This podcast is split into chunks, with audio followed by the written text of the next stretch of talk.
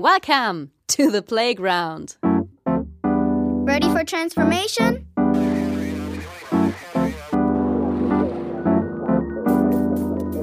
Modcast, the Masters of Transformation podcast. Eh? Who says that doesn't work? And here is your host, Ingo Stoll. Hallo und herzlich willkommen zu einer neuen Ausgabe des Modcast, dem Audiomagazin für Transformation. Ich bin Audiograf Ingo Stoll und gemeinsam mit euch möchte ich am Ende dieses sehr besonderen Jahres 2020 in der letzten Episode des Jahres etwas ganz Besonderes teilen. Und dazu möchte ich euch im Laufe der Sendung zu einem Experiment motivieren, aber dazu später mehr. Zunächst zu meinen heutigen Gästen Dr. Katrin Valentin und Petra Haberl. Diese beiden sind ganz und gar außergewöhnlich. Und sie machen seit über 23 Jahren etwas, von dem ich nie vermutet hätte, dass es so etwas tatsächlich gibt. Und schon gar nicht, dass es mir begegnet. Im September 2019, müsst ihr euch vorstellen, sitze ich im ICE auf dem Weg zur Ars Electronica nach Linz. Am Tisch neben mir sitzt eine Frau und mit der komme ich irgendwann eher zufällig ins Gespräch. Ich habe vor mir meinen Laptop mit offenem GarageBand-Programm und Kopfhörer auf und bastel an irgendwelchen Audiodateien. Und sie fragt mich interessiert, was ich da tue, und ich sage ihr das erste Mal öffentlich, dass ich Audiograf bin. Ein für mich sehr revolutionärer Schritt, denn damit bin ich vorher noch nie so richtig aus der Deckung gekommen. Und Sie? Für Sie scheint das das Natürlichste der Welt zu sein. Sie ist Dr. Katrin Valentin, wissenschaftliche Mitarbeiterin an der Friedrich-Alexander-Universität in Erlangen-Nürnberg. Und dann erzählt sie mir eine ganz und gar unfassbare Geschichte. Sie und ihre Freundin Petra haben vor 22 Jahren begonnen, ihre Gespräche über alles, was die beiden im Leben bewegt, auf Kassette aufzuzeichnen. Und nicht nur das. Sie hören und reflektieren die gemeinsamen Aufnahmen regelmäßig.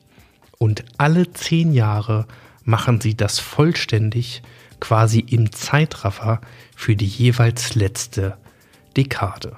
Und im Anschluss an diese Sessions haben sie beide lebensverändernde Entscheidungen getroffen. Ja, und in dieser besonderen Folge, am Ende dieses besonderen Jahres, dürft ihr daran teilhaben, als ich die beiden wenige Wochen später besucht und interviewt habe. Es sind Einblicke in das verborgene Reich der Audioreflexion, die es so noch nie gegeben hat. Einblicke in eine private Langzeitstudie über den Wert aufgezeichneter und gemeinsam angehörter Gespräche und Gedanken. Ich danke Katrin und Petra für die Erlaubnis, diese Einblicke hier im Modcast exklusiv veröffentlichen zu dürfen. Und euch wünsche ich dabei viel Vergnügen. Hey, kurz bevor es losgeht, ein Dank an unseren Partner Haufe. Haufe ist ein echter Master of Transformation. Vor vielen Jahren hat sich das Unternehmen selbst komplett neu erfunden und erfindet sich bis heute immer wieder neu. Nach dem Motto Veränderung ist die Konstante. Auf newmanagement.haufe.de findet ihr spannende Hintergründe, Stories und Debatten rund um die Themen Organisationsentwicklung, Leadership, Learning und Development. Denn in einer unübersichtlichen Welt sind stetige Entwicklung und Innovationskraft die Schlüssel zur Zukunftssicherung. Nicht nur bei Haufe.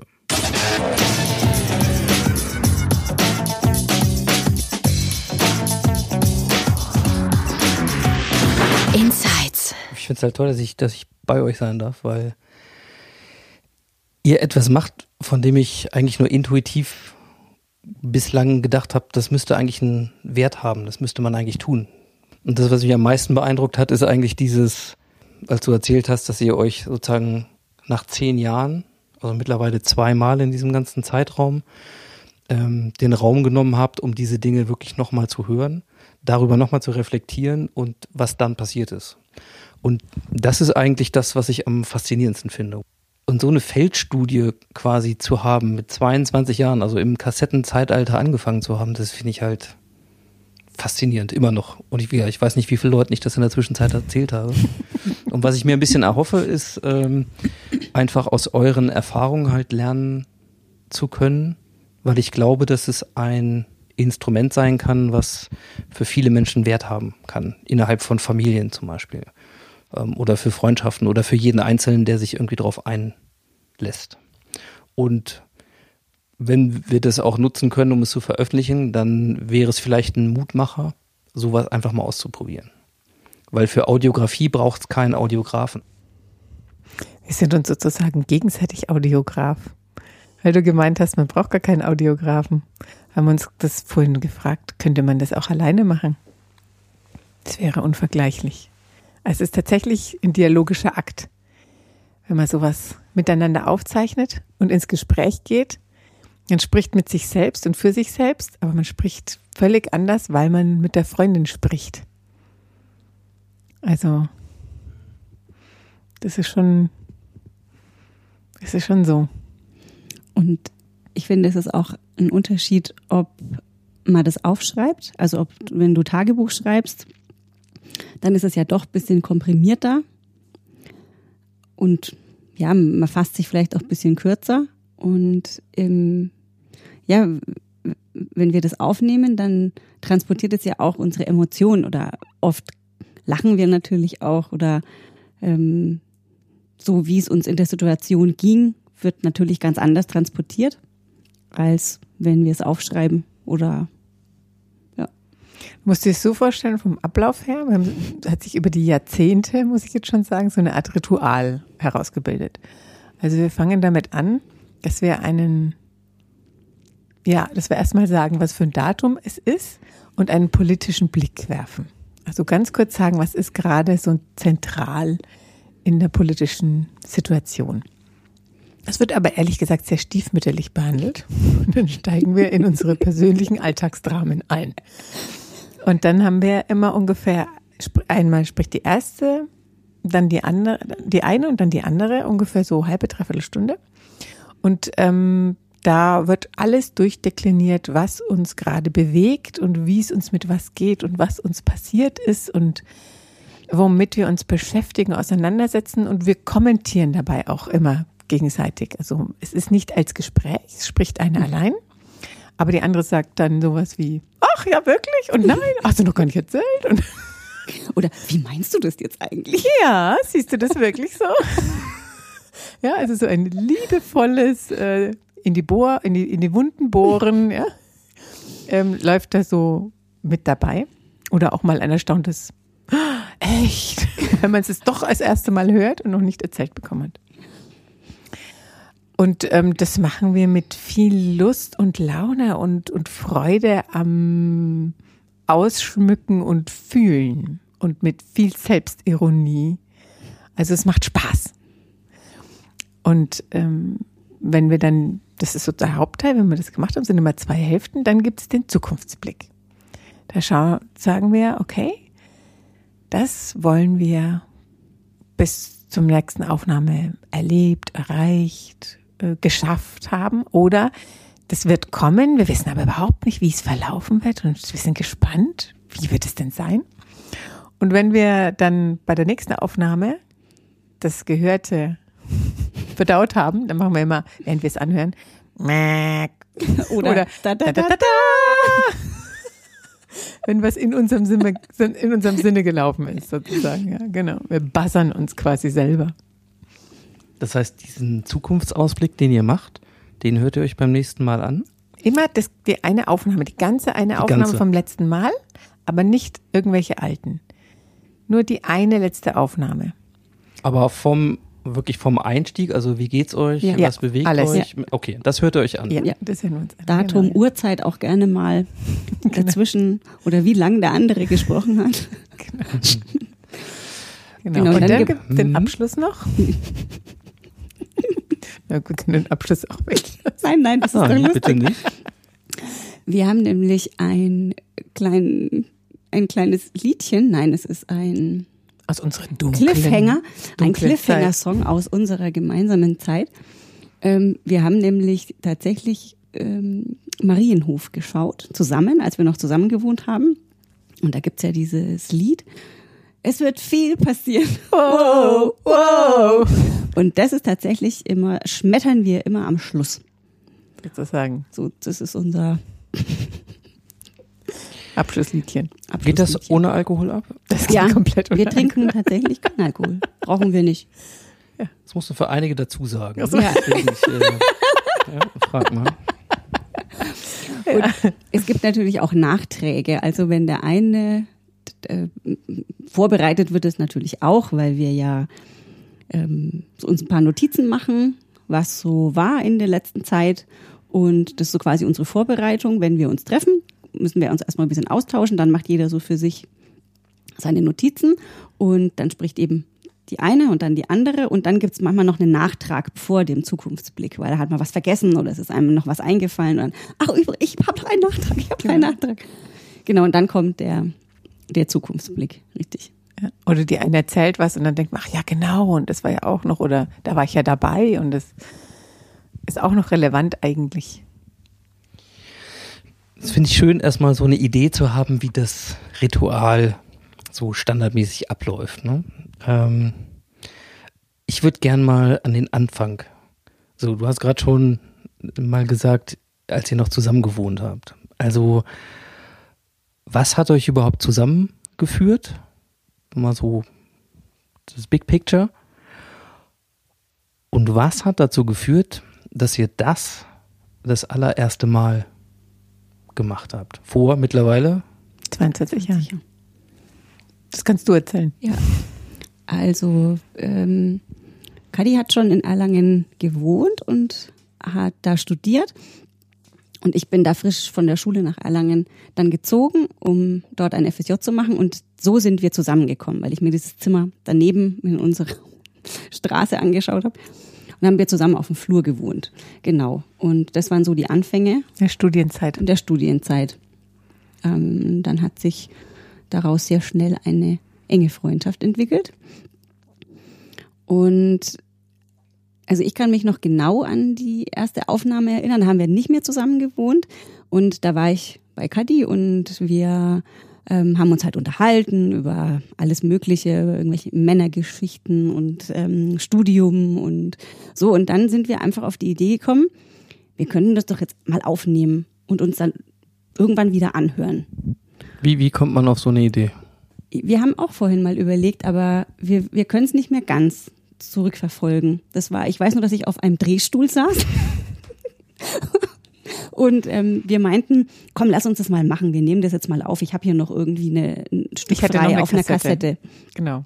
Ich habe noch ein, was frei. Wir nehmen das jetzt mal auf. Einfach eher ist es eher so, wir haben eben vorher ganz lang gesprochen und es gab so ein paar Ideen, die wir hatten, wie, wie man was anders machen kann oder was anders sehen kann. Und dann dachten wir, vielleicht nehmen wir das jetzt mal auf.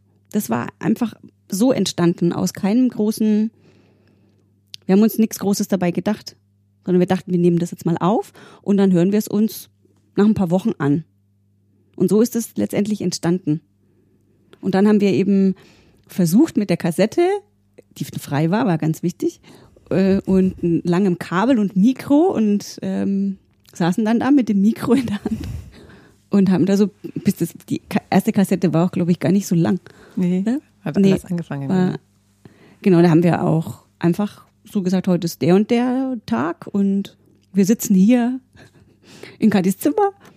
Also Ich könnte mir vorstellen, dass wir uns ziemlich weise vorgekommen sind und diese Weisheit irgendwie festhalten wollten.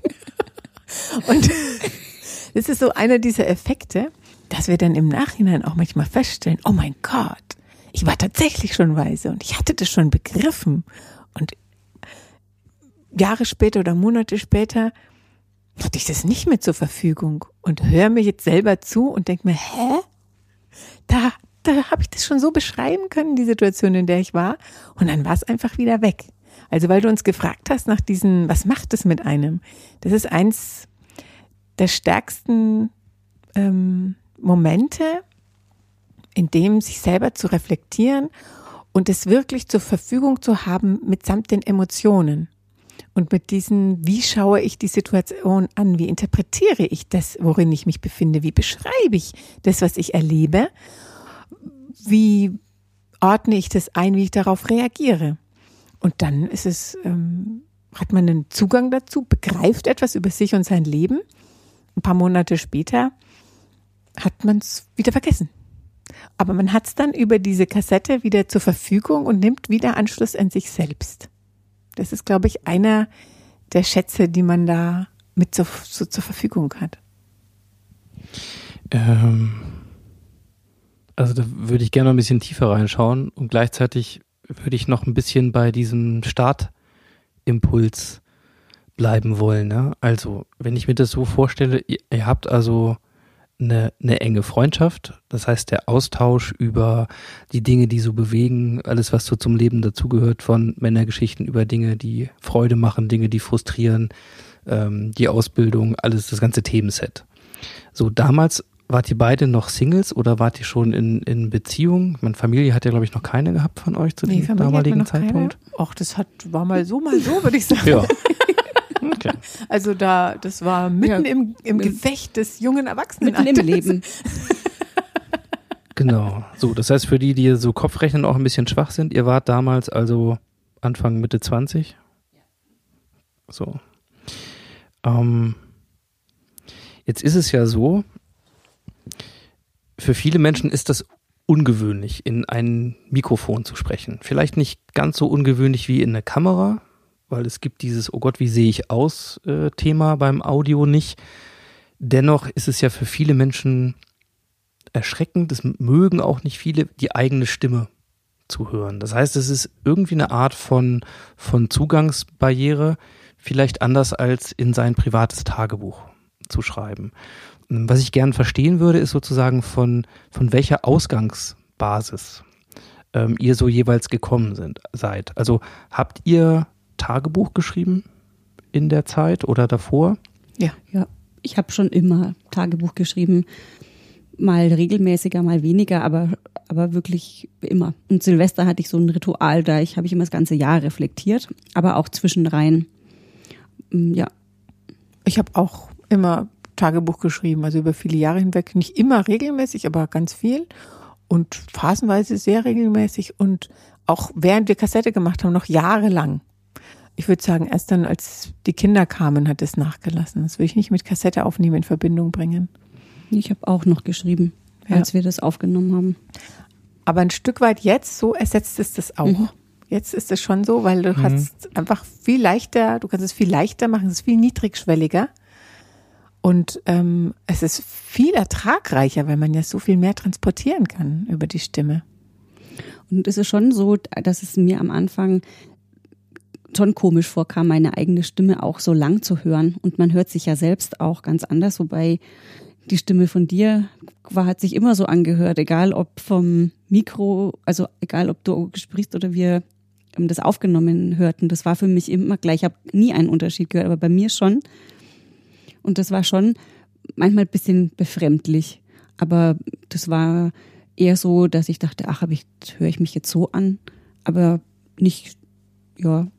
Nicht Ja, das war für mich auch so. Ich mag meine Stimme auch nicht, wenn ich die höre. Aber es ist, war eigentlich, es war einfach egal. Es hat keine Rolle gespielt. Weil wir haben es ja auch nicht für jemand anders gemacht, Ja. sondern nur für uns. Und damit, also für mich war es nie ein Thema. Mhm. Und äh, so dieses überhaupt sich aufnehmen, äh, Kassetten aufnehmen, irgendeine Art von Technik, womit man was macht, keine Ahnung. Ähm, habt ihr da Vorerfahrung gehabt oder ist das, also keine Ahnung, ich weiß das bei mir, ich habe irgendwie so als Kind habe ich Hitparaden nachmoderiert und irgendwie aufgenommen, so, keine Ahnung, es fing so im Alter von, von zehn oder so, fing das bei mir an. Also da war irgendwie so eine Affinität zu diesem Thema. Wie, wie war das bei euch? Also Filme mache ich. Ähm, ich bin so Hobbyfilmerin. Das habe ich viel gemacht. Aber da stand ich nicht jetzt so viel vor der Kamera, sondern habe halt viele kleine Filmchen gedreht. Auch so. damals schon? Ja, genau. Und ähm, also schon seit Kindheit an. Also habe irgendwelche kleinen Theaterstückchen geschrieben und mit Leuten gedreht und ähm, auch als kleines Kind schon Aufnahmen auf Kassette gemacht. Das ist aber nichts, was sich durch mein Leben zieht, die Kassetten, sondern es gab es halt mal, dass ich da auch irgendwelche Geschichtchen erzählt habe auf Kassette.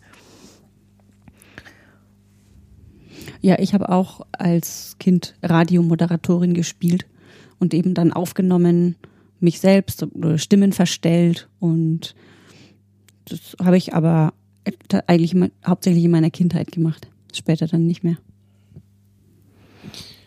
Ja, finde ich einfach interessant. Also der Hintergrund der Frage ist dann sozusagen, wie, wie ist das für unterschiedliche Menschen sozusagen mit diesen Gedanken, wenn sie das noch nicht gemacht haben? Ne? Also fühlt er sich gut an, so im Sinne, oh, hätte ich Lust drauf? Oder ist das eher ein Gedanke, der so, oh Gott, ne? weiß ich gar nicht, wie ich das technisch machen soll oder meine eigene Stimme finde ich nicht schön oder wa- was da so hochkommt. Aber nur ein bisschen zur Einordnung. Also bei euch klingt das auch mit den Reflexionsübungen ja im Grunde über Tagebuch schreiben eigentlich wie eine völlig normale Ja. Sache, die einfach in dem Ja. Moment klingt wie so ein, ja, so ein spontaner Impuls, der irgendwie Spaß machen kann und irgendwo im Hintergrund gibt es vielleicht so einen Gedanken, äh, der was damit zu tun hat, das können man sich ja dann später nochmal anhören. So, ähm, die erste Aufnahme, die ihr gemacht habt, wo habt ihr die gemacht? In meinem Zimmer in der Sperlingstraße. Richtig. Genau, einfach so ein. Mit Mikro und langem Kabel zur Stereoanlage. Ja, und auf Kassette. Genau. Das Lustige ist, dass es ja wirklich bei uns immer noch Kassette machen heißt, obwohl wir ja schon längst im digitalen Zeitalter angekommen sind. Aber wir sprechen auch von, wir müssen wieder Kassette machen. Oder Genau. haben wir schon einen Termin, um Kassette zu machen? Und wir kommen, ja, das passt. Das haben wir auch mal irgendwann entschieden, dass wir es Ja. jetzt so lassen. Ich finde das großartig. Ihr habt dann die erste Aufnahme gemacht, also wann habt ihr euch das angehört? Das erste Mal. Wir nehmen auch an so ein paar Vielleicht so Wochen oder drei, Monate vier später. Monate Ja. oder so. paar Monate später und haben dann einfach gesagt, ach komm, das machen wir weiter. Ja, ich hake nochmal kurz vor rein. Also, ihr habt das da gemacht in diesem Impuls. Ähm, und ich vermute mal, es hat auch Spaß gemacht, das zu Natürlich. machen. Und dann, ja, dann drückt irgendeiner am Ende von euch auf Stopp und dann gibt's diese Aufnahme. Was habt ihr mit der Kassette gemacht? Die habe ich aufbewahrt. Ich Wo? bin sozusagen die Herrin über unsere Wo bewahrt man sowas auf? in einem geheimen Ort. Nein, in einer Kassettenhülle an in dem Rack, wo meine ganzen Kassetten stehen. Okay, es gab aber auch nur eine Kassette. Ihr habt keine Kopie davon gemacht, also dass Nein. jede von euch eine hatte. Es Nein. gab dieses eine Masterband Genau, Ja. quasi. Die habe ich auch noch unten im Keller versteckt in einer Kiste. Die in einer geheimen Kiste. In einer natürlich. geheimen Kiste. nee, und dann habe ich so, ich glaube, nach zehn Jahren habe ich alles digitalisiert und der Petra gegeben, sodass wir jetzt alles haben. Und jetzt nach 20 Jahren habe ich es auch nochmal alles digitalisiert. Ähm, also zusammengestellt. Weil es waren dann verschiedene Aufnahmegeräte über die 20 Jahre, Mhm. kamen immer mal wieder andere zum Einsatz und manchmal muss man etwas kramen und alles wieder hervorzusammeln. Äh, genau, ordnen wir es vielleicht nochmal ein, so auf der Strecke. Also das heißt, ihr habt dann äh, ein paar Monate später euch das tatsächlich wieder angehört. Gab es einen konkreten Anlass dafür, das zu machen? Das weiß ich nicht mehr. Ich glaube nicht, wir haben uns halt einfach verabredet. Also wir haben uns ja eh oft getroffen und dann haben wir gesagt, jetzt können wir das mal wieder anhören. War kein Anlass, glaube ich, ne? Also ich Ich kann mich auch nicht weiß erinnern. es auch nicht mehr. Ich weiß es wirklich nicht mehr. Wie läuft denn das dann ab? Also dann, dann sitzt ihr beide irgendwo kuschelig um den Tisch rum und dann läuft das Ding wirklich Mhm. eine gute Stunde, anderthalb, Ungefähr, ja, eine zwei, Stunde was auch immer. Ja, also es kommt- Sowas, genau. Kam immer drauf an, wie viel Zeit dazwischen war. Also wenn wir es geschafft haben, die Aufnahmen so nach drei, vier Monaten wieder, wenn wir da wieder Kassettetermin hatten, dann war es vielleicht so eine Stunde oder ein bisschen länger, aber wir hatten auch schon ähm, Jahre, wo fast sechs, sieben Monate dazwischen waren und dann waren die Aufnahmen natürlich etwas länger. Oder wir hatten Situationen, da musste das Kind jetzt ganz schnell gestillt werden, dann haben wir in zehn Minuten das Wichtigste zusammengefasst. also ganz lebensnah, sozusagen variabel. Mhm. Mm, Das heißt, ihr habt wirklich gesehen, dass ihr so zwischen vier und so, keine Ahnung, vielleicht sieben, acht Monaten. Also eigentlich würde das ja heißen, über diese 22 Jahre mindestens einmal im Jahr bis mehrmals im Jahr euch wirklich für eure Kassette machen Ja. Termine verabredet habt. Genau, also meistens so drei, manchmal zwei. Ich glaube nur ein, zweimal waren es nur einmal im Jahr. Hat- Wir haben auch mal eine Zeit lang länger, also weiter auseinander gelebt und Haben es trotzdem geschafft. haben es trotzdem geschafft. Da war ich in Berlin und sie hier. Habt ihr euch jemals Dinge davon angehört ohne die andere? Oder? Hast du? Ach so, wir beide meinst du? Ja, oder? Ja, Oder meinst also du die ich mein- Aufnahme? Ja, die Aufnahme. Nee, also nee, nee. Nur zu Nee, zweit. also wir haben ja, wir haben ja quasi die Verabredung zu sagen, wir hören das ja immer nur an, wenn wir uns treffen. habt ihr dann später ähm, anderen davon erzählt, dass ihr das macht? Ja, ja, schon ziemlich bald eigentlich. Was waren so die Reaktionen? Meine Lieblingsreaktion ist die von meiner Schwester Lisa, die regelmäßig alle paar Jahre sagt, also, dass du das mit der Beacher, mit der Kassette machst. Also da muss ich wirklich sagen, das finde ich, also das würde ich eigentlich auch gerne machen. Das macht sie so im Abstand von ein paar Jahren. Allerdings kommt hinzu, und also ich denke mir, eigentlich kann man das doch jetzt auch immer noch anfangen, oder? Ja, die Leute sind natürlich fasziniert oder ja, finden das interessant, dass das jemand so macht und dass man das so, wir sind ja selber sehr begeistert darüber, weil das für uns so ein großer Schatz ist. Und die freuen sich mit uns, finden das faszinierend, dass man sowas zur Verfügung hat.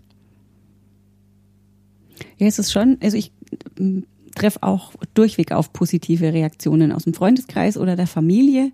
Natürlich fragen sie manchmal, was sagt denn ihr da eigentlich so drauf? Weil vielleicht könnte man da ja auch vorkommen, das könnte ja durchaus sein. Aber ich hülle mich dann vornehm in Schweigen und sag, ja, nichts Schlimmes. Dann lachen sie. Ja, okay. Ähm, habt ihr habt ihr mal mit dem Gedanken gespielt, die Dinge auch anderen mal zugänglich zu machen, vorzuspielen, vielleicht der Mhm. eigenen Familie, anderen Freunden irgendwie in einer Art und Weise? Also worüber wir nachgedacht haben, ist, wenn wir mal nicht mehr sind oder wenn eine von uns mal nicht mehr ist, was ist dann mit diesem Material? Darüber haben wir aber, also in der Lebensphase sind wir noch nicht, dass wir da jetzt ernsthaft drüber nachdenken würden. Aber ähm, ja, da werden wir irgendwann mal ernsthaft drüber nachdenken.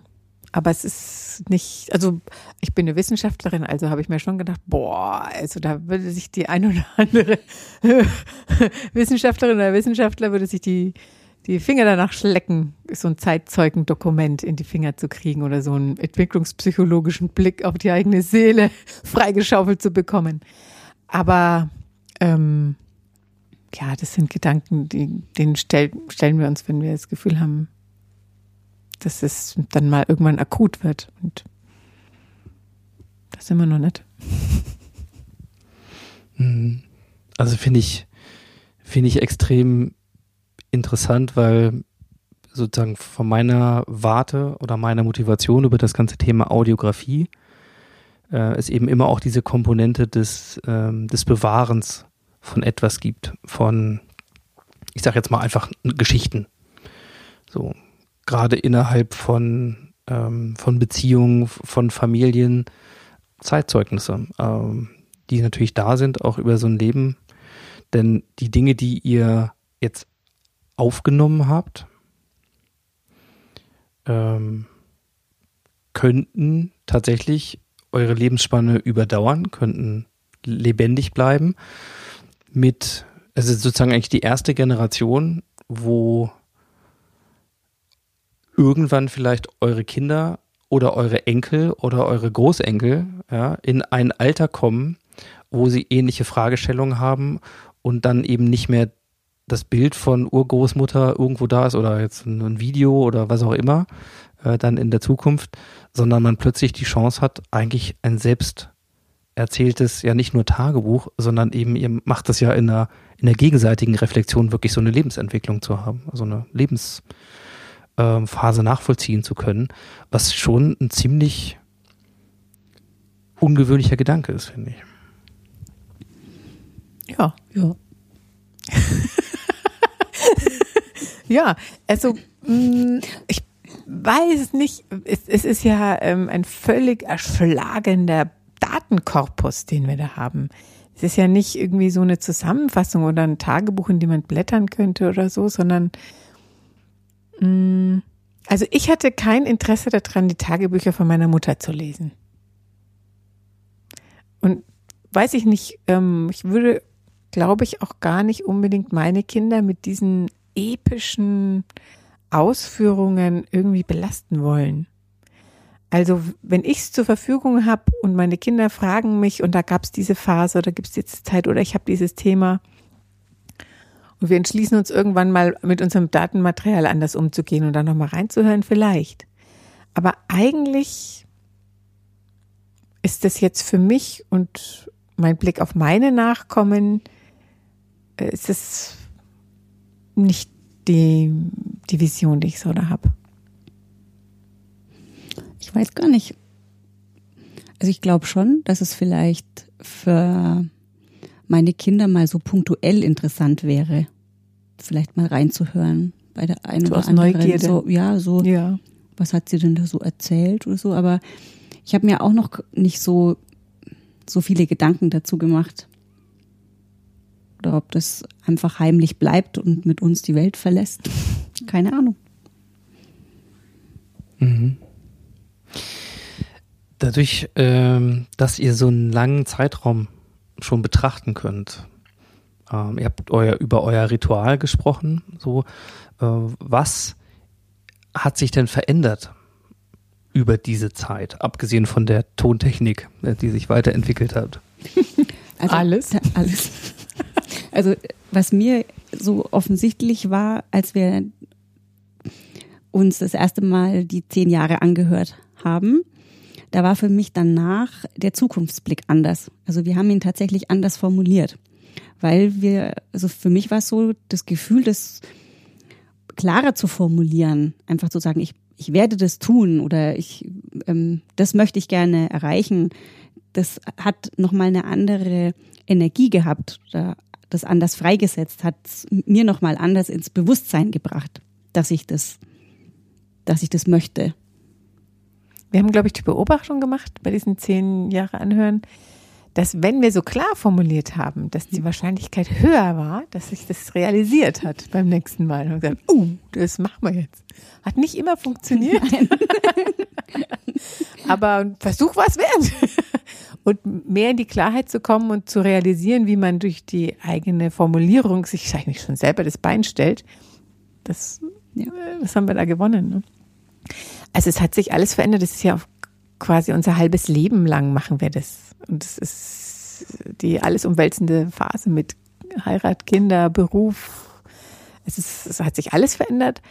Ähm, aber von dem, wie wir es machen, ähm, da hat sich mit Sicherheit intensiviert. Die Aufnahmen wurden länger. Die waren so, das, die ersten zwei Jahre waren die wesentlich kürzer.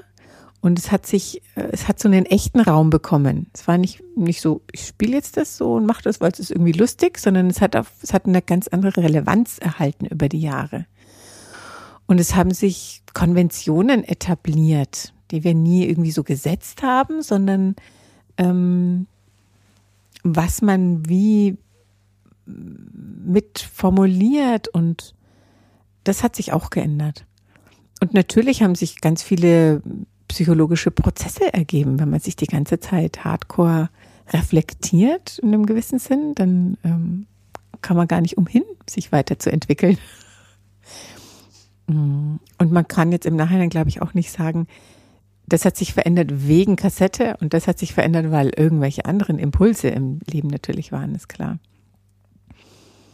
Ähm, ist natürlich eine ganz, ganz besondere Facette unserer Freundschaft. Ja, also das ist Intimität pur, regelmäßig das ganze Leben ähm, aufs Tablett zu bringen und es auch zu wissen, das tut man. Das ist auch noch einmal eine ganz andere Verbundenheit, die man dadurch lebt. Also es ist ja quasi, ähm, das ist immer schon klar, dass das mit auf den Tisch kommt. Und wir ähm, leben mit allen Emotionen alles durch. Also es gab auch schon Kassetten, wo ich gesagt habe, das will ich mir jetzt nicht nochmal anhören. Das war einfach so eine tiefe, dunkle Seele der Nacht. oder viele tiefe Nacht der Seele und dann wollte ich es nicht nochmal anhören, haben wir das einfach nicht gemacht. Und gesagt, so, machen wir einfach so weiter. Also es haben alle Höhen und Tiefen, die für ein ganz normales Leben mit dazugehört, sind ja damit abgebildet.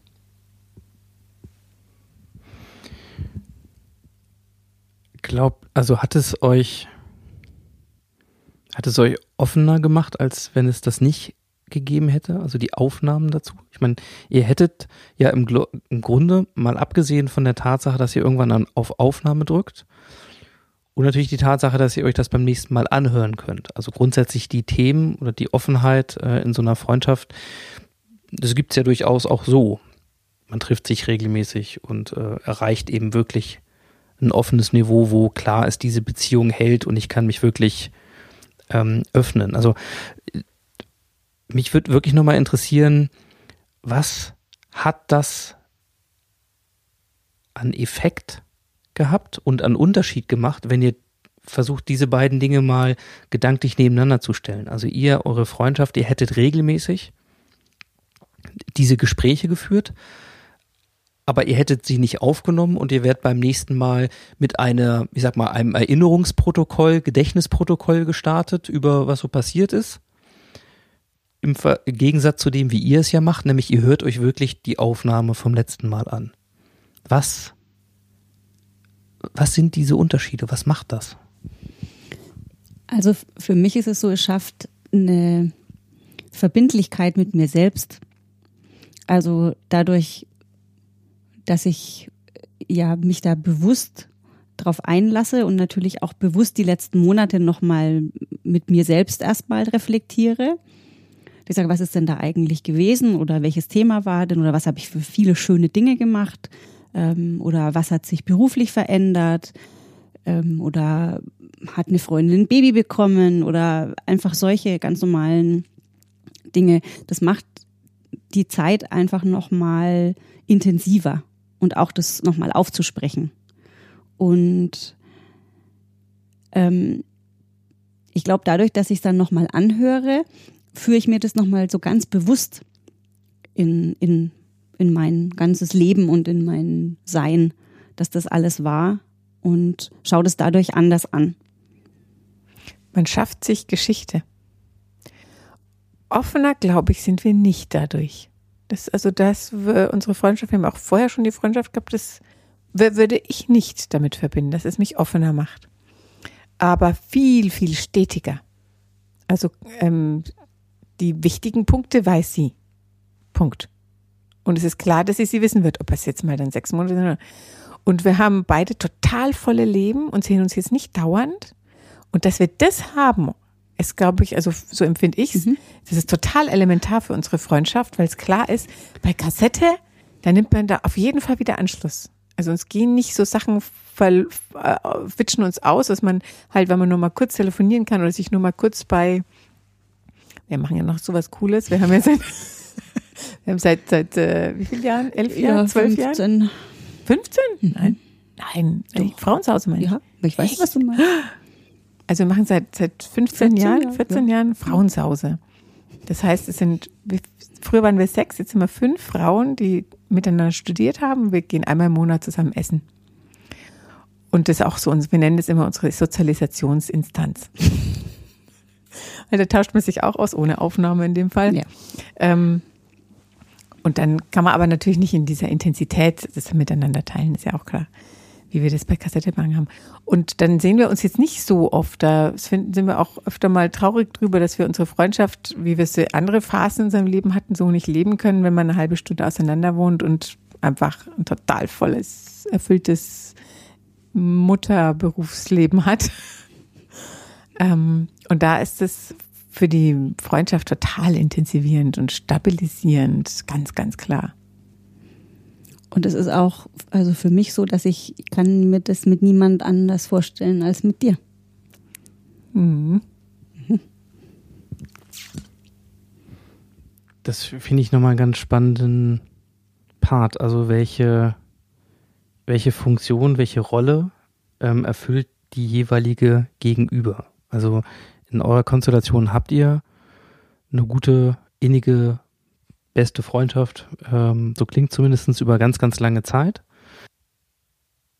Und viele andere Konstellationen sozusagen im Transfer da draußen wären ja auch denkbar. Also was mir einfällt, ist eine, eine, eine Geschichte, ein, ein Podcast Mensch Mutter, den die Katharina Thoms, ist eine Radiojournalistin, mit ihrer eigenen Mutter gemacht hat. Also da ist die Konstellation Tochter, Mutter. Ähm, also quasi jemand aus der Familie führt da Gespräche. Und das waren immer wieder auch Anknüpfungsdinge über anderthalb Jahre. So manchmal gibt es Situationen, wo es einfacher oder leichter ist, wenn man jemand gegenübersteht, den man gar nicht kennt. Kennt man vielleicht auch. Manchmal gibt es Situationen, wo es in der Öffnung einfacher ist, wenn man weiß, oh, den Mensch sehe ich vielleicht gar nicht wieder oder der kennt mich gar nicht so gut oder wie auch immer. So aus, aus eurer Erfahrung heraus, glaubt ihr A, dass das etwas ist, was andere also andere Freunde, Freundeskonstellationen, ich bleibe erstmal bei Zweier, Sachen ähm, sozusagen auch nutzen können? Die erste Frage. Und die zweite ist, könnt ihr euch auch andere Konstellationen vorstellen, in denen sowas funktionieren kann, außer jetzt in Freundschaften? Also prinzipiell für irgendjemand anders kann ich es mir selbstverständlich absolut vorstellen, dass es ganz viele oder wenn nicht jeder Mensch ähm, auf seine, in seiner Variante dann jeweils nicht genauso wie wir, sondern so auf seine Variante machen kann. Und ich kann mir prinzipiell auch alle möglichen Konstellationen, wo eben diese Vertrautheit, dieses Interesse aneinander und diese, die Lust auch am Austausch, wo die da ist, ähm, besteht. Klar. Also wir für uns, wir haben das für uns und es ist einzigartig. Also ich hätte, ich habe da nie drüber nachgedacht. Das, ich käme nicht auf die Idee, mit jemand anders das, das zu machen. Aber so prinzipiell, klar. Also habt ja auch ganz verschiedene Facetten. Man muss ja nicht das ganze Leben verfolgen. Man kann ja auch Teilaspekte miteinander weitergehen. Ich habe zum Beispiel mal in der Arbeit mit dem, mit meinem Professor an der Uni in Berlin, da haben wir uns immer ausgetauscht über Theorie-Praxis-Verhältnis und ähm, haben irgendwann mal, sind so krass ins Diskutieren gekommen, dass wir gesagt haben, wir nehmen das jetzt einfach auf. Und dann haben wir diese, diesen Dialog aufgenommen, weil wir auch immer so das Gefühl hatten, Mensch, wir haben da jetzt was, wir wollen das eigentlich halten und ähm, es geht jetzt nicht, dass man da jetzt auch noch einen Aufsatz drüber schreibt. Und es war auch, war auch super. War ja nur ein Ausschnitt, ähm, war aber auch sehr wertvoll so. Also ich könnte mir auch ähm, viele Konstellationen vorstellen, Geschwister zum Beispiel oder auch ähm, ja, ich kann eigentlich nur das wiederholen, was du gesagt hast, mit man könnte könnte ja auch nur einen Teil anschauen. Also man könnte ja auch sagen, ich schaue jetzt nur mal meine berufliche Entwicklung an oder ähm, die vielen Reisen, die ich gemacht habe und erzähle darüber was. Das wäre ja auch möglich, ein Reise, Reisekassette zu machen. Ähm, oder weiß ich nicht, Kochrezepte aufsprechen oder was auch immer. Also ich finde, erstens kann man sich über viele Themen unterhalten. Man kann natürlich auch so das machen, so wie wir. Dass wir halt so alle Bereiche anschauen. So, ich hatte mal eine Phase, da habe ich immer so Kategorien gehabt, da habe ich erst immer über ähm, so Beruf oder Studium erzählt und dann über meine ganzen Freizeitaktivitäten, die ich gemacht habe in den letzten Monaten. Dann ja über Freunde oder Urlaube, natürlich über mich, was ich gerade mache oder was sich da verändert hat so Kategorien. Und Events habe ich es genannt dann. Events. Oder eine Form war für uns gewesen, Tagesabläufe noch mit mhm. einzubringen. Genau. Wie ist jetzt gerade unser Alltag? Oh, oh, Alltagsbeschreibung? Ja. Mhm. Finde ich ja genau. super spannend. Genau, also wie, wie läuft es ab, um wie viel Stimme auf? Wer kuschelt dann mit wem? genau. Wer hat wann wie Sport? Oder, Oder, auch nicht. Welches, welches äh, Turnen besucht man diese Woche? Das habe ich, genau, mal so die ganze Woche, wie sie gerade aussieht, gemacht. Das machen wir ab und zu mal.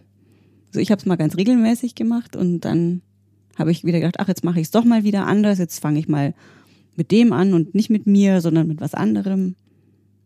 Und dann irgendwann hatten, hatte ich auch am Schluss dann nur noch so Aufzählungen. Also bei manchen Themen, da sprechen wir ein bisschen ausführlicher oder erklären ein bisschen noch den Hintergrund oder erzählen ein bisschen den Hintergrund. Manchmal fragt dann auch die andere nach.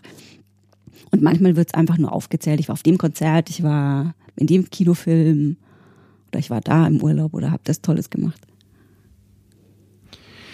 Habt ihr das manchmal präsent ähm, quasi in den Zwischenräumen? Also was ich meine ist, okay, ihr wisst, ihr habt diese Verbindung und ihr habt eure euer Kassette machen. So ähm, mir ging das mal so, ich habe irgendwann mal Karneval gefeiert, Straßenkarneval in Köln, was ich vorher nie gemacht habe. Und da bin ich da so reingefallen und war, also ich war miserabel vorbereitet, ich hatte keine Ahnung, was mich da erwartet. Es war äh, sehr lustig. Äh, und dann weiß ich, dass ich da rausgegangen bin und habe gesagt, also beim nächsten Mal.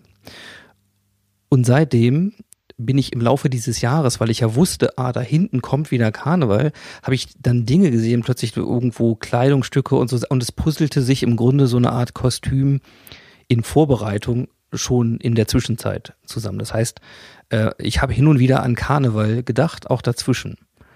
Also habt ihr mal Andockungspunkte, entweder im Sinne von, ah, das nehme ich mal mit, das möchte ich beim nächsten Mal unbedingt erzählen, oder jetzt habe ich schon mal einen Gedanken, das wäre was ähm, für, die, für das nächste Kassette machen oder andersherum, ah, plötzlich ist der Scanner an. Ne? Man geht aus so, aus so einer Aufnahme raus mit etwas, wo die Wahrnehmung plötzlich fokussiert ist.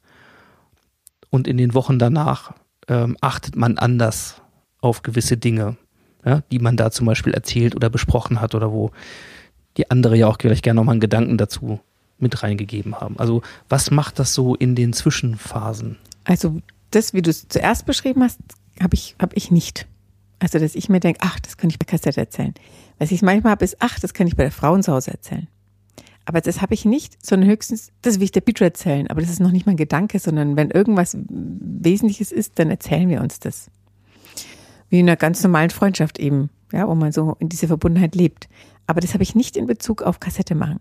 Aber umgekehrt sehr, sehr wohl.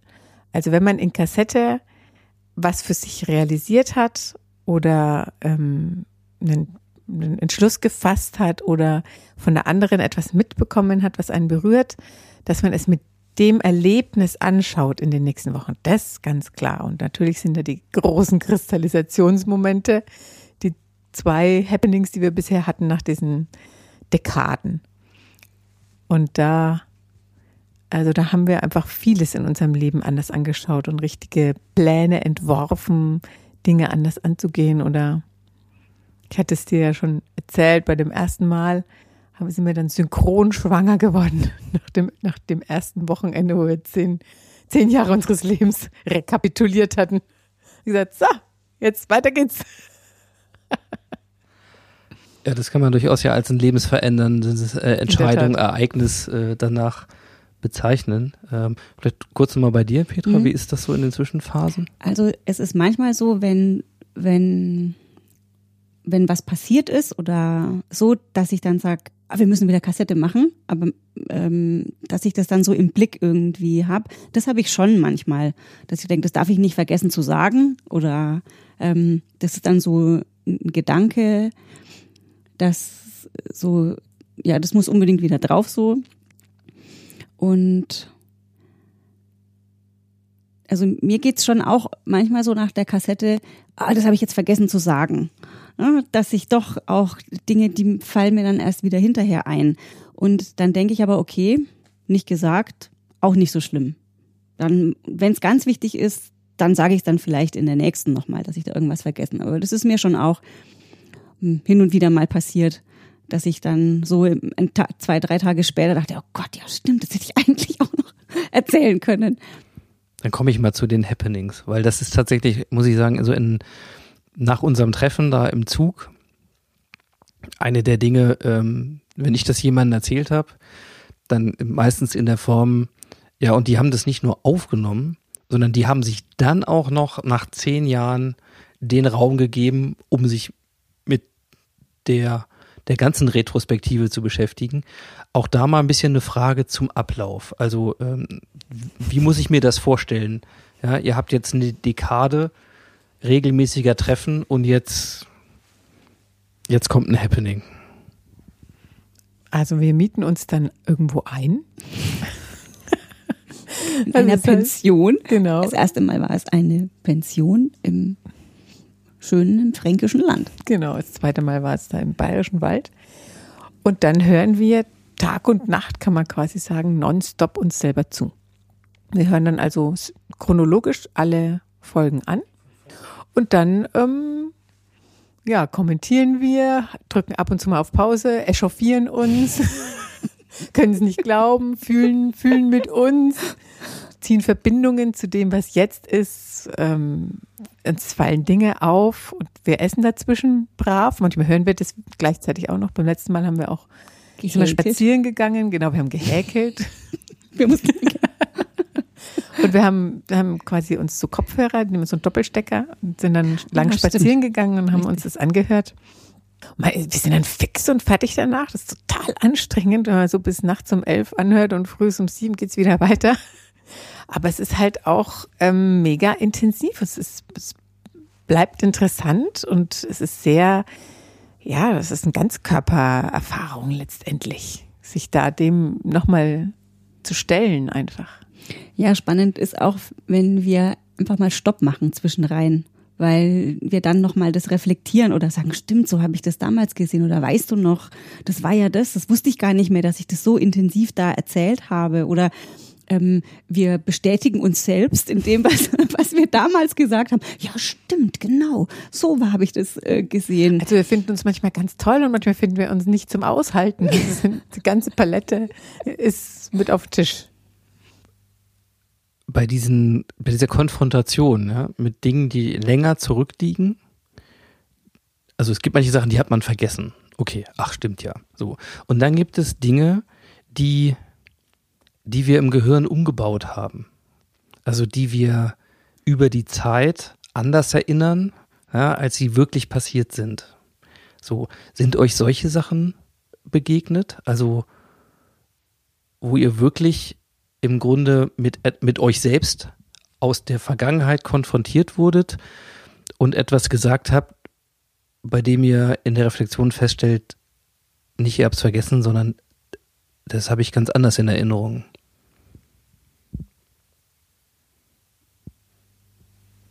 Ich weiß, dass es das Phänomen gibt, ist mir auch vertraut aus meinem Alltag, aber in Bezug auf Kassette ähm, ordnen wir das dann immer eher so ein in, ach, das wusste ich jetzt nicht mehr genau, dass es so war.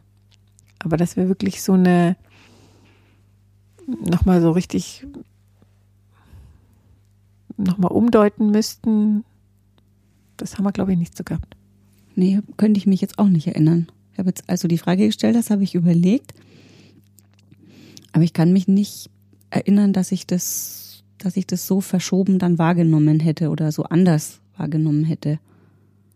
Schon vielleicht eher so, dass manche Sachen ich damals schon so klar formuliert habe und ähm, erst bei der nächsten Aufnahme dachte, ach, habe ich das damals schon so äh, gesehen? War mir jetzt im ganzen Alltag oder wie die Zeit so dahin ging, nicht so bewusst.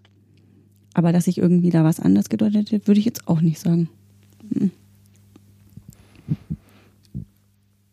Wenn ihr sozusagen, ich kann mir wirklich vorstellen, ja, wie auch physisch anstrengend, du hast gesagt, Ganzkörpererfahrung, ähm, so ein Wochenende dann, ähm, dann sein muss. So, ähm, wenn ihr da nach vorne guckt, also macht ihr bei den Happenings auch einen Zukunftsausblick? Okay. Ähm, was unterscheidet den von den Zukunftsausblicken, die ihr bei euren regelmäßigen Kassette machen? Der ist wesentlich grundsätzlicher.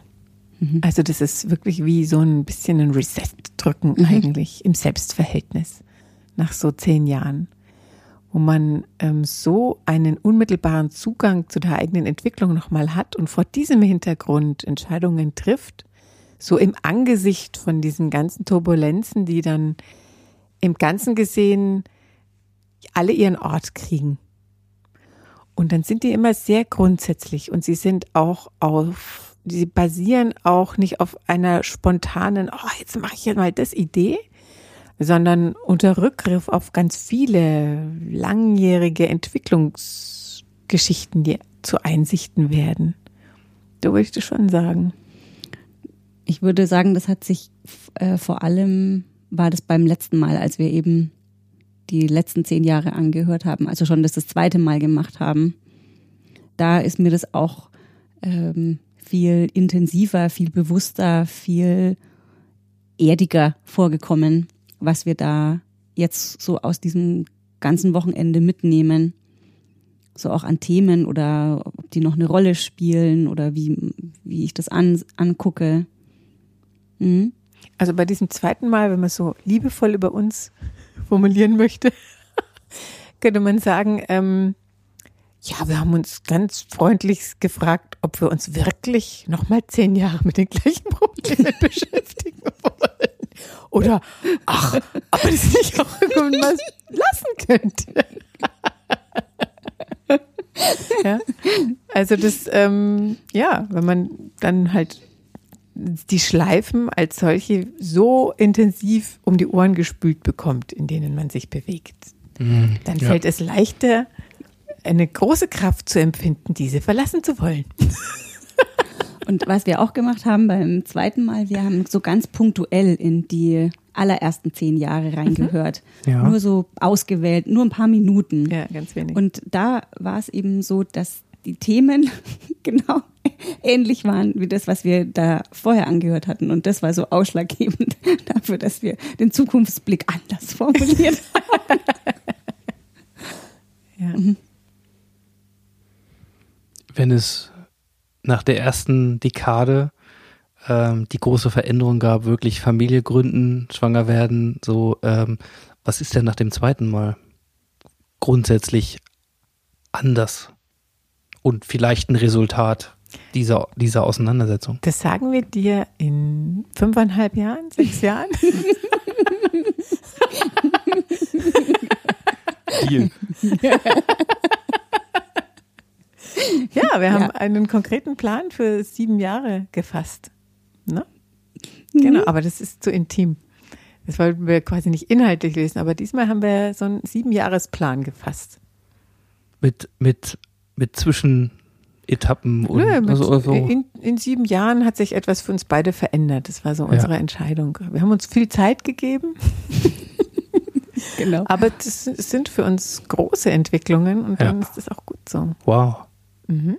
Ich muss gerade denken, ähm, es gibt im, im Working Out Loud, das ist eine Methodik in diesem ganzen Bereich neues Arbeiten. Da geht es um, ja, im Grunde eine Methodik, die so ein bisschen Haltungstraining eigentlich symbolisiert und in kleinen Peer Groups wird da gearbeitet. Und eine der Übungen, die diese meistens vier bis fünf Teilnehmer in so einer Gruppe dann auch machen in diesen zwölf Wochen, treffen sich mal sozusagen einmal jede Woche, ähm, ist ein, ein Brief an ihr zukünftiges Selbst zu schreiben. Ne? Ich weiß nicht, in welchem Zeitraum jetzt und so. Und das ist ja auch was, was ihr im Grunde damit macht. Also ihr macht ja Aufnahmen für euer zukünftiges Selbst. In dieser Form sogar manchmal mit ganz konkreten Be- Beschlüssen und, und, und Plänen für euer Leben verbunden. Das äh, zeigt ja nochmal, dass es nicht nur Klarheit in der Retrospektive leistet, also man plötzlich erkennt, oh, die, die Schleifen hatten wir schon mal, ja, in der ersten Dekade, so, äh, und das wird dann plötzlich klar in der Rückschau, sondern, ja, es sind dann sogar fast Versprechen an sich, ja, sozusagen für die Zukunft. Also ein bisschen Ja. auf Gegenseitigkeit, aber, ähm, Ja, klar. und sie kriegen eine Verbindlichkeit durch die Tatsache, dass es nicht nur ausgesprochen, sondern auch ausgesprochen und aufgenommen ist, also dokumentiert ist. Mhm. Wobei ich dazu noch gern sagen möchte, das ist, also ich verstehe das gar nicht so als Druck, Mhm. weil das könnte man ja auch so auslegen, dass ich, ich habe den Zukunftsblick zum Beispiel und dann sage ich beim nächsten Mal Kassette habe ich das oder ist das gewesen. Also manche Sachen kann man beeinflussen, manche nicht. Und das ist aber für mich kein Druck. Wenn ich das das nächste Mal anhöre, ist es eher so, na, wo mache ich und was hat nicht geklappt? Also eher so ein, ja, so wieder auf Null setzen und dann gucken, was ist es überhaupt noch wichtig, das zu haben im, im nächsten Zukunftsblick äh, als Thema ähm, oder kann ich einen Haken dahinter machen und sagen, nee, das ist jetzt gar nicht mehr so wichtig. Ähm, jetzt stehen andere Dinge an. So, das finde ich auch einfach noch wichtig zu sagen. ähm, dass das für mich nie als ja, ich muss jetzt meinen Zukunftsblick erreichen. Manchmal weiß ich auch gar nicht mehr, was ich gesagt habe als Zukunftsblick. Ähm, völlig egal. Aber ich finde die, die Metapher schön mit dem Brief an das zukünftige eigene Ich, Mhm. weil das stimmt. So habe ich es Ja, noch nie betrachtet, aber das, aber das ist so. Also das ist, das ist definitiv das, was wir tun. Wir reden miteinander, aber wir reden auch füreinander, also für, für einen selbst. Das ist tatsächlich so. Also ganz viele von den Fragen, die ich so in meiner Fantasie, okay, wie läuft das ab und was, was kann euch das bringen, was macht das, ähm, habt ihr schon beantwortet. Also dafür schon mal äh, ganz vielen Dank. Ich finde das faszinierend, äh, auch euch beide jetzt hier so in der, in der Interaktion. Also man merkt, dass ihr da sehr gut eingespielt seid. Ähm, vielleicht nochmal so was abschließend so, so, so ein Blick voraus und vielleicht auch so ein Blick nochmal in die Öffnung ähm, für andere so. Ihr habt schon gesagt, im Grunde gibt es viele Konstellationen, unter denen man sich sowas vorstellen kann. Manchmal auch nur vielleicht mit einem bestimmten ähm, Fokus oder temporär, aber es ist eine Art Instrument, was man in Beziehung nutzen kann. Für sich und gleichzeitig profitieren beide. Deswegen nochmal vielleicht so, so ein paar Fragen aus eurer Erfahrung heraus. Ja. Was bräuchte es, wenn man das jetzt hört und sagt, nicht nur wie deine Schwester, ach, das könnte man ja eigentlich mal machen, sondern okay, ich habe jemanden, den ich mir vorstellen kann. Bleiben wir mal in diesem Zweier-Konstellationsrahmen, mit dem würde ich das gerne ausprobieren. Was, was braucht man oder was braucht es im Sinne von Raum, Infrastruktur, sonst wie, wo ihr sagt, zu eurer Erfahrung, das hat sich bewährt, das kann vielleicht den Einstieg erleichtern. Was wären so ein paar Tipps oder Learnings? Also eigentlich reicht ein Smartphone und der gemeinsame Entschluss, es zu tun. Und dass man sagt, ähm, das ist das, worauf es mir ankäme und das ist was, was mir nicht so lieb wäre. Dass man sich quasi darüber austauscht. Zum Beispiel soll nicht auf dem Smartphone sein, weil dann ist es so leicht ähm, zu, von außen abzugreifen. Ne? Weil die Aufnahmen sind jetzt zum Beispiel von uns äh, digital gespeichert auf einem Gerät, das ohne Internetanschluss ist.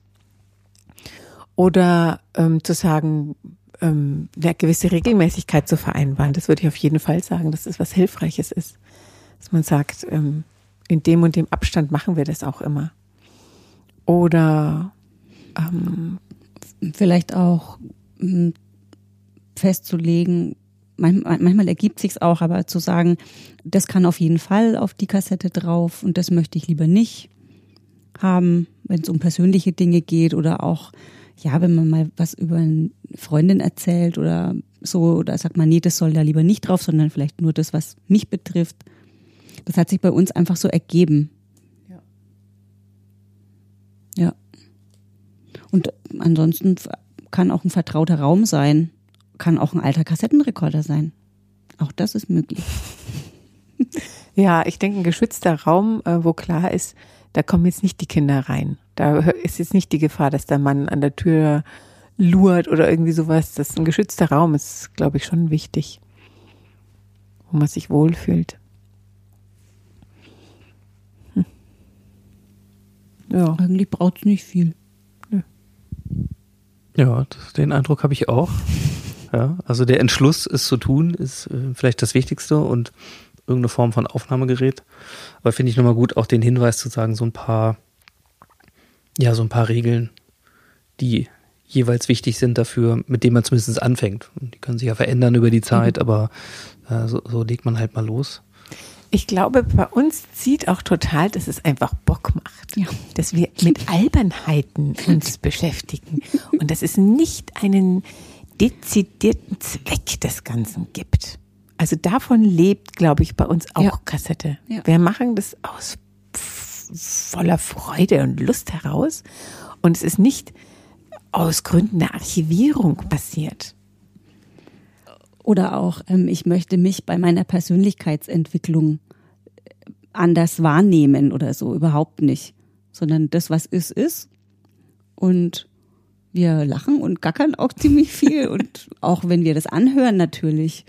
Ähm, Äh, auch wenn wir sprechen oder der andere was erzählt. Und es ist so eine ganze Gefühlspalette dabei. Manchmal ist auch natürlich was Bedrückendes zu erzählen. Und dann hören wir uns zu und sagen, ja, das war nicht so schön. Und dann geht's aber weiter. Also eher so dieses, ähm, der Spaß am Leben. Und die Dinge, die halt passieren im Leben. Ja, volle Breitseite mit allem, was da kommt. Vom Banalen bis zum Bedrückenden irgendwie. Ja. Ja. ja das kann ich mir gut vorstellen. Also, dass das zumindest euer Das ist Erfolgsrezept Zugang. ist, warum Ja, es ja. so lange funktioniert hat. Ja. Ähm, gibt es noch etwas, ähm, was euch einfällt, was ich jetzt nicht gefragt oder nicht angesprochen habe, was rund um eure Erfahrung um das Thema Kassette machen vielleicht noch interessant wäre? Oder was euch dazu einfällt? Also was ich interessant finde, wenn ich so drüber nachdenke, ist, ähm, das ist ganz witzig, dieses über das Medium kommunizieren, weil es ermöglicht auch nochmal eine andere Art der Intimität. Ich erzähle es nicht nur einfach der Petra, sondern ich erzähle es irgendwie auch der Kassette, also meinem späteren Ich, wenn man so möchte. Und ähm, da gibt's andere Begründungen, warum ich was wie erzähle und nicht nur unseren Dialog. Ich bin ja fast geneigt zu sagen, hast du mal ein Beispiel, aber ähm, also das, würde Nee, ich dich bitten, vielleicht noch ein bisschen auszuführen. Ja, Was, machst du denn anders oder erzählst du denn anders? Also einfach nur vom Begründungszusammenhang, wie man was erzählt, ist nicht nur die Begegnung mit meiner Freundin, sondern ich erkläre nachvollziehbarer oder ich ähm, nenne etwas noch mit dazu, was ich, wenn ich jetzt nur im Gespräch wäre, vielleicht nicht auch noch mit nennen würde. Oder ähm, ich werde mir meiner Emotion bewusst und transportiere die auch mit meiner Stimme. Sie kriegt es eigentlich übers Gesicht mit. Aber ich leg die rein aus, aus einer Lust, nicht aus einer Bedürfnis heraus, das jetzt so transportieren zu müssen. Aber dadurch, dass ich ja weiß, ich höre mich ja nur später, passiert das automatisch. Ja, also es ist auch ein Intensifier, wenn man so möchte. Übers Medium. Es ja, gilt ja für jede mediale Nutzung, dass das auf das wirkt, was passiert oder wozu man es nutzt. Finde ich spannend. Finde ich spannend. Ja. Ich überlege gerade so äh, in, in der eigenen Erfahrung, ob ich das auch nachvollziehen kann. Und ich habe eine Zeit lang mal äh, versucht, tatsächlich so, so Selbstgespräche aufzunehmen. Also auch nur mit dem Handy unterwegs und habe festgestellt, dass das für mich nicht funktioniert. Und, und ich zum Beispiel auch überhaupt kein Typ bin, es gibt viele Leute, die über WhatsApp Sprachnachrichten verschicken. Ich irgendwie denke, was jetzt, also das ist, da ist es für mich irgendwie das falsche Medium. Also vermeintlich ist es convenient, weil ich muss es nicht eintippen, so Sprachbedienung. Aber ich merke, dass ich häufig, wenn ich in ein Medium spreche, dann hat das eine andere Bedeutung. Und irgendwie brauche ich da eine Differenzierung. So für, äh, hast du noch mal, äh, äh, setze noch mal drei Liter Milch auf einen auf einen Einkaufszettel. Dafür würde ich es irgendwie nicht verschwenden. Also, weiß nicht, wie ich das anders sagen kann. Das ist so, ich würde es wahrscheinlich reintippen. So. Also, ja, ich glaube, es hat schon was damit zu tun, welches Medium für, für was. Also, Ja. was, was, was ist das jetzt? Was mache ich Ja. damit, ne? Und auch wie wirkt es zurück auf die eigene Ausdrucksform dann jeweils. Genau. Mhm. Und ich finde, es macht auch einen Unterschied, ob ich das mit jemand anders zusammen aufnehme, als wenn ich es nur für mich aufnehme. Ich weiß jetzt zum Beispiel nicht, ob ich mit mir selbst Kassette machen würde und mir das dann anhören würde. Ich glaube nicht. Ich kann das auch verneinen. Es ist schon eher, das lebt dadurch, dass wir es zu zweit machen. Und ähm, dass wir uns da die Geschichten erzählen, nochmal nachfragen, ähm, einfach dadurch eine intensive Zeit miteinander haben. Und das, ja, ich, ich glaube, ich würde für mich dann eher schreiben, alleine, als sprechen. Was ich interessant fände, wäre auch, was für Formen der Verdichtung ergeben sich auf welchem Weg. Weil man hat so eine ganz andere Komprimierung, wenn man ein Tagebuch schreibt. Man reduziert sehr viel mehr und verdichtet sehr viel mehr, weil man ja nur ein paar Seiten schreibt im Regelfall. Und wenn wir aber eine Dreiviertelstunde Zeit haben oder eine halbe Stunde alles Mögliche zu erzählen mit den ganzen Stimmmodulationen, dann verdichtet man nicht nicht, nur anders. Das weiß ich aber nicht. Wie? Das habe ich nie reflektiert. Aber es ist, glaube ich, spannend, so wie es eben bestimmte Verdichtungsformen bei einem Gedicht gibt und bei einem Essay und bei einem Tagebucheintrag gibt es mit Sicherheit auch bei solchen Kassettenaufnahmen. Aber welchen Logiken die folgen, kann ich dir jetzt auch nicht so spontan aus der Hüfte schütteln. Also ich glaube, also, ja, also, keine Ahnung, ich kann mir auch grundsätzlich erstmal vorstellen, dass es relativ wenig Material oder konkrete, sag mal, Studie, Forschung, Auseinandersetzungen damit gibt, weil es, weil es eigentlich einen Zwischenraum betrifft, der normalerweise nicht aufgenommen und schon gar nicht aufgenommen und dann regelmäßig reflektiert wird. Mhm. Es gibt die Interviewsituation mhm. bis hin zu Biografien, wo ein ganzes Leben erzählt wird oder ähm, in der Retrospektive ähm, wobei es unterschiedliche Funktionen gibt für Biografen. Also welche Rolle nehmen die da wirklich ein? Wie weit sind die wirklich Sparungspartner, mhm. eher Lektor? Müssen das nachher verdichten und einer erzählt? Mhm. Also welche Funktion ähm, hat diese Person? Bei euch ist es ja schon ein stark, äh, also es spielt sich auf ganz vielen Ebenen ab, was das denn so bedient. Es bringt euch regelmäßig zusammen, trotz voller Leben ist es so eine Konstante in dem ganzen äh, Chaos. Es ist aber auch etwas, woran man selber ähm, wächst. Es ist eine Freundschaft obendrein, die ja auch abseits der Kassetten lebt ähm, und, und vieles mehr. Ja? So und klar, es gibt natürlich auch nochmal eine fachliche Sicht. Also ich meine, du äh, beschäftigst dich mit Storytelling und und ne, auch so, wie erzählt man eigentlich das Thema Narrative und und Erzählform, hm, was aber eigentlich, wenn man sich mit seiner besten Freundin unterhält, nie bewusst wahrscheinlich eine Rolle spielt, aber dass es so gar keinen Impact hat, kann ich mir auch nicht vorstellen. Und spannend wäre es über die Zeit. Also, Was also ich ist, kann dir mit Sicherheit sagen. Wie ist in der ersten Dekade erzählt ja, ja. worden und wie ist in der zweiten erzählt worden zum also ich kann dir das mit Sicherheit sagen, dass es unser Erzählen verändert. Da bin ich mir sicher. In sanft, mit Sicherheit sanft, aber das tut es. Weil man hat ja sich selbst so als Gegenüber. Deswegen bin ich da so drauf gesprungen, wie du das vorhin formuliert hast. Also, dass es das tut, das, das nehme ich ganz klar wahr. Es ist eine sanfte Veränderung, aber man hat eben noch ein anderes Gegenüber mit, mit im Gespräch drin. Ja. Kann man das auch zu dritt machen oder in einer Gruppe grundsätzlich? Ist sowas vorstellbar für euch? Klar. Also für mich nicht. Für mich ist das diese, diese Konstellation Klar. perfekt. Aber so an sich, wenn du fragst, können so das Menschen in, in Gruppen machen, klar. Weiß nicht, könnte ich mir jetzt nicht. Wenn ich Norman, Olliman und mich. Ach so. okay. in der Gruppe mache ich mit. Großen Quatschfaktor vielleicht, aber ähm. ich könnte mir vorstellen, wenn es mehrere sind, also das kommt natürlich auf die, die an, die da mit dabei sind, ähm, kann ich mir schon vorstellen, dass das auf jeden Fall auch geht hat halt eine andere, andere Dynamik. Intensität und Dynamik, wenn es noch mehr sind, die sprechen. Aber grundsätzlich, weiß ich, also für mich wäre wär jetzt die Art, wie, wie wir das machen, nur so denkbar. Wenn ich mir jetzt natürlich als Wissenschaftlerin musste transkribieren, die Gruppendiskussion, das ist kein Spaß. Und insofern ähm, hat man natürlich sofort, wenn man mehr als zwei Personen ist, ganz andere Effekte die dann blöd sind beim Zuhören, ist auch klar. Aber warum nicht? Wenn es da eingespielte.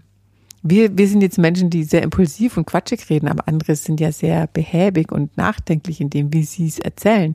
Dann spielt es vielleicht gar keine Rolle. mir gerade noch so einfällt, ähm, ich gucke jetzt mal in die Zukunft. Ja? Also das Thema geht weiter und ähm, ihr habt schon erzählt, ihr habt aus der letzten Dekade heraus ne, auch einen größeren Langfristplan mitgenommen. Es ihr bleibt wahrscheinlich in dem Dekadenrhythmus, vermute Ja, ich mal. ja. ja okay. So, und ihr habt ja noch ein paar Dekaden, hoffe ich mal, äh, vor euch. Also Mhm. ähm, geht, es, äh, geht es weiter und grundsätzlich natürlich super interessant zu sehen, wie sich das eben auch, äh, sage ich jetzt mal, in, in, in der zweiten Lebenshälfte verändert. Also welche Themen kommen da ähm, und ähm, was macht das mit euch? Ja, wir warten So. immer noch, dass mal neue Themen kommen, gell? Naja, ein, zwei neue. Ja, genau, vielleicht, ja. aber sonst drehen wir Schleifen. Nur nach sieben Jahren nicht mehr. Die eine lassen wir weg. Ähm, so, und jetzt ein- spinnerter Gedanke vielleicht noch so ein bisschen fast off the records. Also wenn ich das mal wirklich in die Zukunft projiziere, dann habe ich mich schon gefragt, ja, es braucht im Grunde ein Gegenüber. Aber muss das unbedingt ein Mensch sein? Also platt gesagt, wenn man sieht, was das Thema künstliche Intelligenz, ähm, Sprach, ja, Assistenzsysteme, die ja mehrere Technologien miteinander vereinen. Es geht nicht nur um Spracherkennung und natürliche Sprache, sondern auch Sprachausgabe und natürlich dazwischen äh, dieser ganze, sage ich mal, diffuse Bereich künstlicher Intelligenz. Also was ist jetzt hier die Antwort, ist eine Frage gestellt. Ähm, und wenn man sich diesen Bereich anschaut, dann, dann, dann gibt es viele Entwicklungen, die vermuten lassen, dass wir empathische Sprachsysteme erleben werden.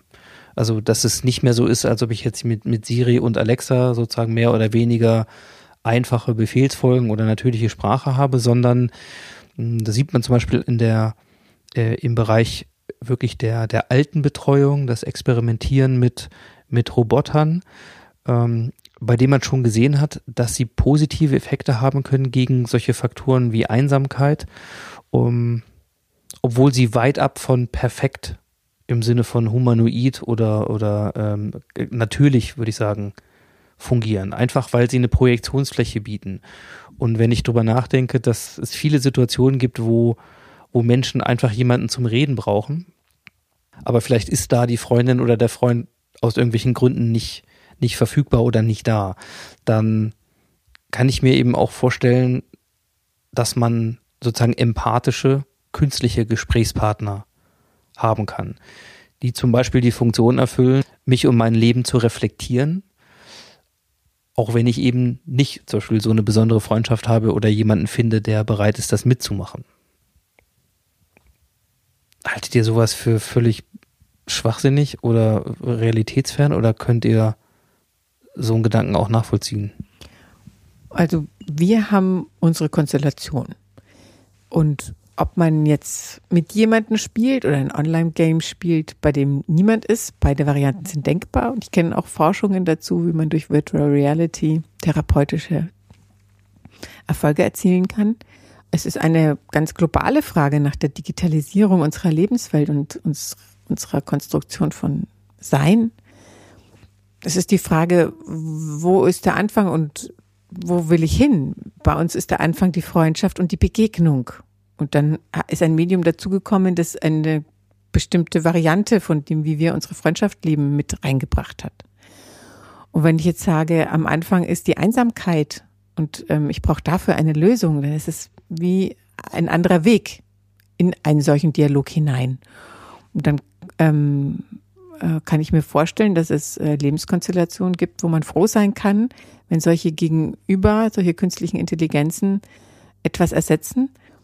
Aber ich kann mir wiederum nicht vorstellen, dass das, worum es uns geht, auch nur annähernd jemals ähm, durch ein berechnetes Gegenüber ersetzt werden kann. Aber das hat damit zu tun, was ist unser Anfang? So, so würde ich das anschauen. Zustimmendes. Grinsen. Ja, sie hat es doch so schön formuliert. Gut. Also ich, äh, ich habe keine weiteren Fragen. Ich danke euch erstmal ganz, ganz herzlich. Äh, außergewöhnlich. Das war's schon in der, in der Fantasie und in der ersten Begegnung. Das ist es aber umso mehr, wenn man euch beide noch erlebt und ich äh, finde das großartig und bin mal gespannt, ob es in der Form, wenn man das, das, das öffentlich zur Verfügung stellt, Reaktionen gibt im Sinne von, wir machen sowas auch oder so ähnlich oder aber anders oder jetzt, wo ich das gehört habe, habe ich Lust, das auch zu machen, was auch immer. Also ich kann mir kaum vorstellen, dass es ohne Reaktion äh, bleibt und bin sehr gespannt, weil es ist, glaube ich, eine sehr ungewöhnliche Art und Weise, sowas zu haben, aber eine, von der ich auch jetzt nach dem Gespräch umso mehr überzeugt bin, dass es eine sehr wertvolle äh, Form ist, ähm, das zu machen, mit welcher Motivation auch immer. Also insofern erstmal ähm, vielen, vielen Dank für eure Zeit. Und gleichzeitig wäre ich natürlich auch super gespannt, in gewisser Weise zumindest zu erfahren, wie es weitergeht. Ja, weil, Nach der nächsten Dekade. ja, oh, da wäre ich ja gerne mal, gerne mal äh, Mäuschen. Mäuschen. genau. Ja, Das wollten schon mehrere sein. ja, das glaube ich. Gut. Ja, Dankeschön. Vielen Dank. Gerne. Ja,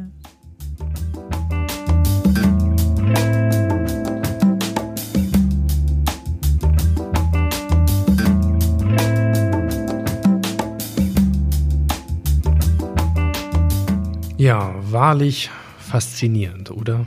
Und damit kommen wir zum anfangs erwähnten Experiment, an dem ihr mitmachen könnt und sollt, wenn es nach mir geht. Also, gerade jetzt am Ende dieses Jahres 2020, in der Zeit zwischen den Jahren und vielleicht irgendwo im Lockdown, sucht euch einen Menschen aus eurer Familie oder eine gute Freundin oder einen guten Freund und macht gemeinsam Kassette. Ja, wenn ihr euch treffen könnt, legt einfach ein Smartphone mit der Diktier-App zwischen euch. Und wenn ihr euch nur virtuell treffen könnt, dann nutzt gerne einfach Zoom oder Teams oder eine der üblichen Plattformen, mit denen ihr wahrscheinlich schon sowieso viel gearbeitet habt in diesem Jahr. Erzählt euch gegenseitig, wie ihr dieses Jahr 2020 erlebt habt, was euch passiert ist und wie es euch geht.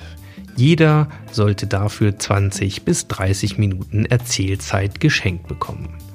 Nehmt eure Gespräche auf und zwar als reine Audioaufnahme. Ich würde euch empfehlen, das Video beiseite zu legen. Und dann trefft euch in drei Monaten wieder, hört gemeinsam eure Erzählungen an und dann redet darüber. Ja, macht euch gegenseitig dieses Geschenk der Audioreflexion nur für euch.